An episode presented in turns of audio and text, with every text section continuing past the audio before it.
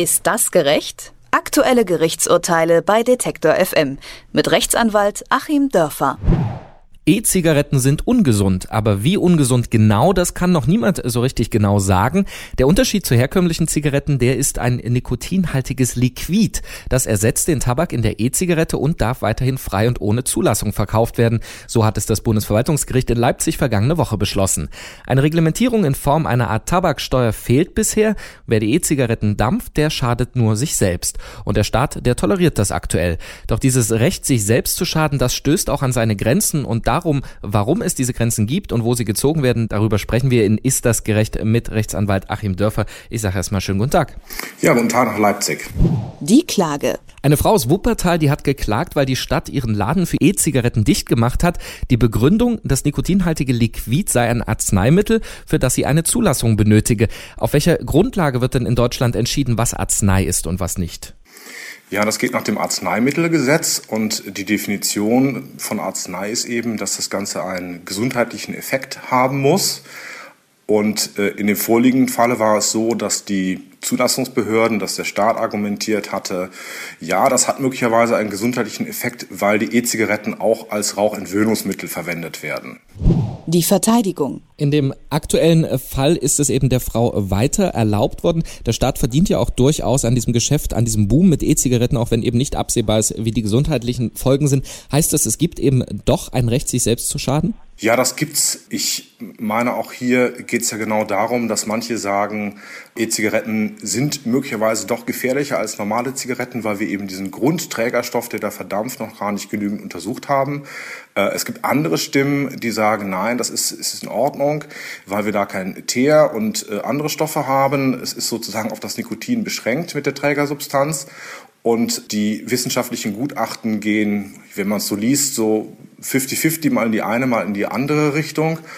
Und das ist dann ja eigentlich der klassische Fall, wenn es gar keine objektive Wahrheit gibt, auf die sich alle einigen können, dass der Bürger dann schlicht selbst entscheiden muss. Dann kann der Staat nicht sagen, wir gehen sozusagen im Zweifel gegen die Freiheit vor und verbieten erstmal nur, weil das Verbieten so schön ist, sondern letzten Endes äh, muss der Bürger dann selber entscheiden, wie er das Risikopotenzial einschätzt auch was ihm besser gefällt. Es ist ja immer noch irgendwo ein legales Genussmittel, ähm, was er also lieber gerne rauchen möchte.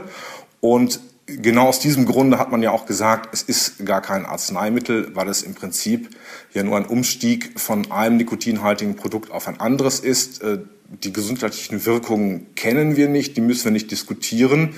Und dann kam man eben zu dem paradoxen Ergebnis von dem Bundesverwaltungsgericht, gerade weil es keine gesundheitlichen Wirkungen hat, also eben nicht gesund ist, braucht es keine Zulassung, was ja zunächst mal überrascht. Das Urteil. In dem Fall ähm, ist das Urteil dann eben klar zugunsten der E-Zigarette ausgefallen.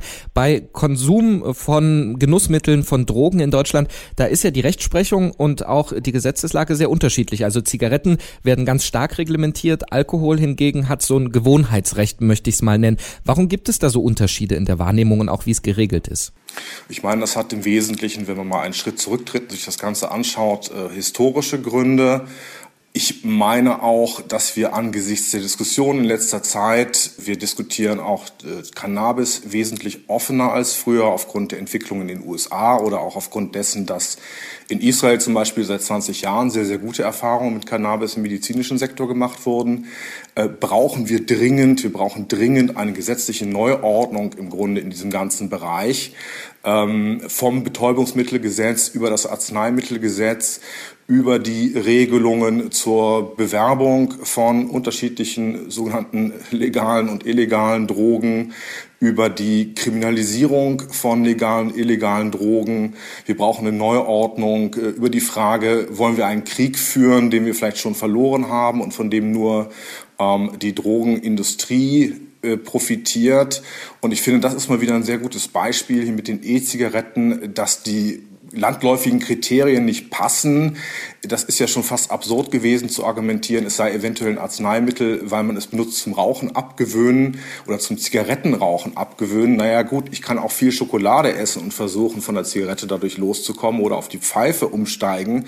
Dann wären das ja auch alles Arzneimittel. Also die Kategorien passen in dem Bereich nicht mehr die politischen Strenge und die gesetzlichen Kategorien passen im Grunde auch nicht mehr zu neueren wissenschaftlichen Erkenntnissen, zur Gefährlichkeit von Drogen oder auch zum Nutzen von Drogen. Und wir müssen da eine Neuordnung erreichen und auch das sollte uns wieder Mut geben, dieses Urteil da weiter zu diskutieren. Gerade in Bezug auf Cannabis, was Sie ja angesprochen haben, hat ja die Realität, äh, wenn man Studien glaubt, schon längst äh, den rechtlichen Rahmen überholt. Also wenn es darum geht, wer und wie viel alles Cannabis konsumiert. Eben in den USA ist es auch teilweise schon legal in verschiedenen Staaten. Muss die Politik, die in Deutschland da ja noch nicht so richtig auf diese Debatte aufspringen will, sich eben auch da neu orientieren, auch jetzt vor dem Hintergrund dieses Urteils? Ich meine, die Politik muss sich jetzt langsam mal neu orientieren. Es ist ja auch etwas verlogen. Wir haben ja auch in vielen Parlamenten eine jüngere Generation von Abgeordneten sitzen. Mir soll keiner erzählen, dass äh, sozusagen unter den Politikern nicht genauso Cannabis konsumiert wird wie unter der übrigen Bevölkerung.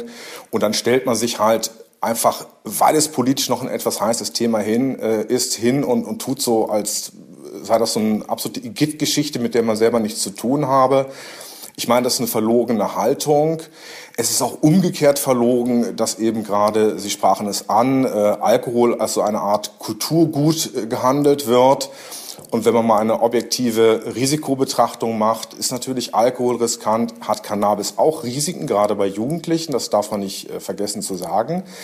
Ähm, aber wenn man die beiden Risikopotenziale miteinander vergleicht, ähm, ist überhaupt nicht rational zu erklären, warum das eine beworben werden darf und, und sozusagen zur Kultur gehört und einen ganz positiven Beiklang hat und das andere äh, wird kriminalisiert mit all den negativen Folgen der Kriminalisierung. Das sagt der Rechtsanwalt Achim Dörfer. In unserer Serie Ist das gerecht haben wir heute über das Recht, sich selbst zu schaden gesprochen, nach einem Urteil des Bundesgerichtshofs in Leipzig zu E-Zigaretten, die weiterverkauft werden dürfen. Vielen Dank für das Gespräch, Herr Dörfer. Ich danke Ihnen. Ist das gerecht? Aktuelle Gerichtsurteile bei Detektor FM mit Rechtsanwalt Achim Dörfer.